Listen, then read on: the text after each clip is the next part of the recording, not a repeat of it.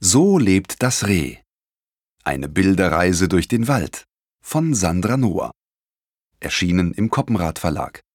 Gelesen von Matthias Keller. Der Frühling erwacht.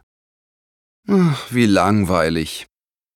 Den ganzen Tag wartet das Rehkitz in seinem Versteck.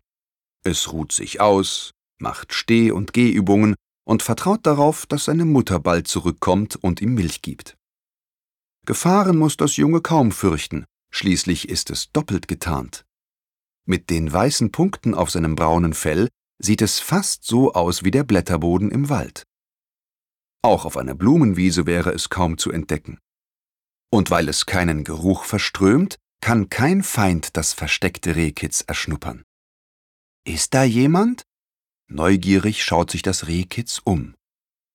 Es ist jetzt vier Wochen alt und mit seiner Mutter unterwegs in Wald und Feld.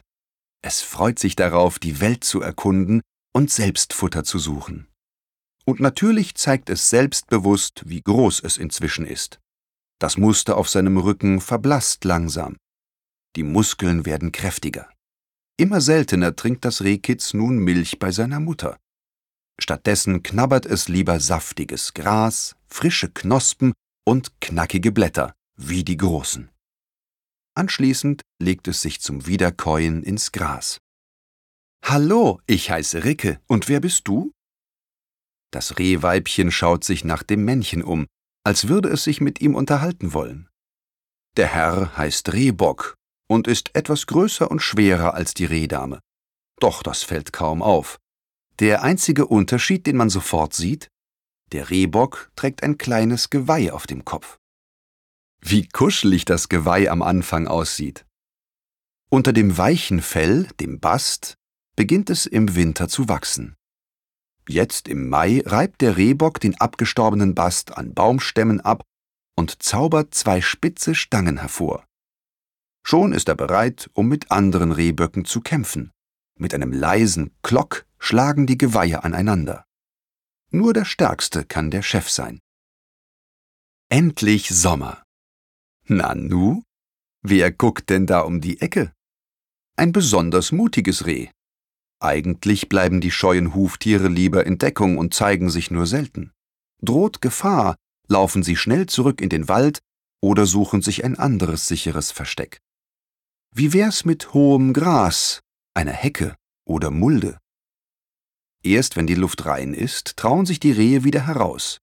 Hoffentlich ist wirklich kein Fuchs, Wolf oder Luchs in der Nähe.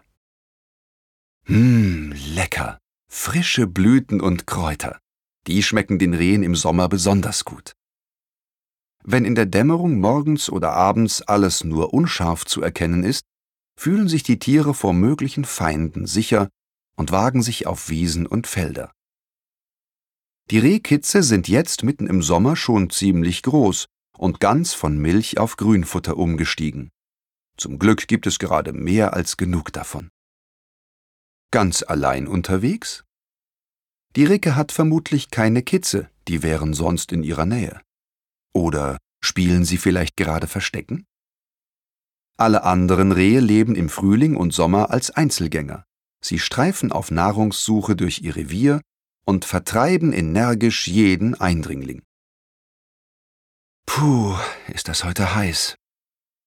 Eigentlich brauchen Rehe nichts zu trinken. Im saftigen Gras steckt genug Flüssigkeit. Doch heute schlürfen die Tiere gern einen großen Schluck Wasser. Und sie freuen sich über eine Abkühlung im Fluss. Ein bisschen sieht es so aus, als würden die Rehe auf dem Grund des Flusses laufen, aber sie schwimmen tatsächlich.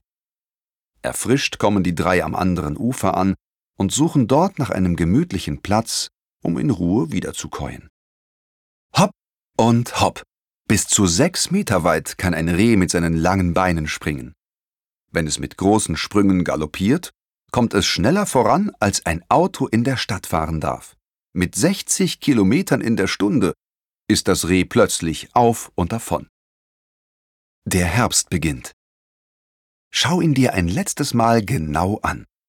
Noch trägt der Rehbock sein Geweih stolz auf dem Kopf, doch bald verliert er es, wie jedes Jahr im Herbst. Mit etwas Glück findest du es bei deinem nächsten Waldspaziergang.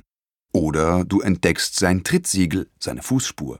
Also nie den Boden aus den Augen lassen. Mittlerweile sieht das Rehkitz gar nicht mehr so kindlich aus. Das plüschige Fell mit seinen weißen Punkten und die wackeligen Beine sind komplett verschwunden. Und beim Gewicht kommt es seiner Mutter mit bis zu 20 Kilogramm auch schon sehr nah.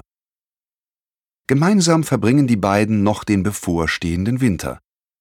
Im nächsten Frühling, wenn neue Kitze auf die Welt kommen, heißt es dann Abschied nehmen.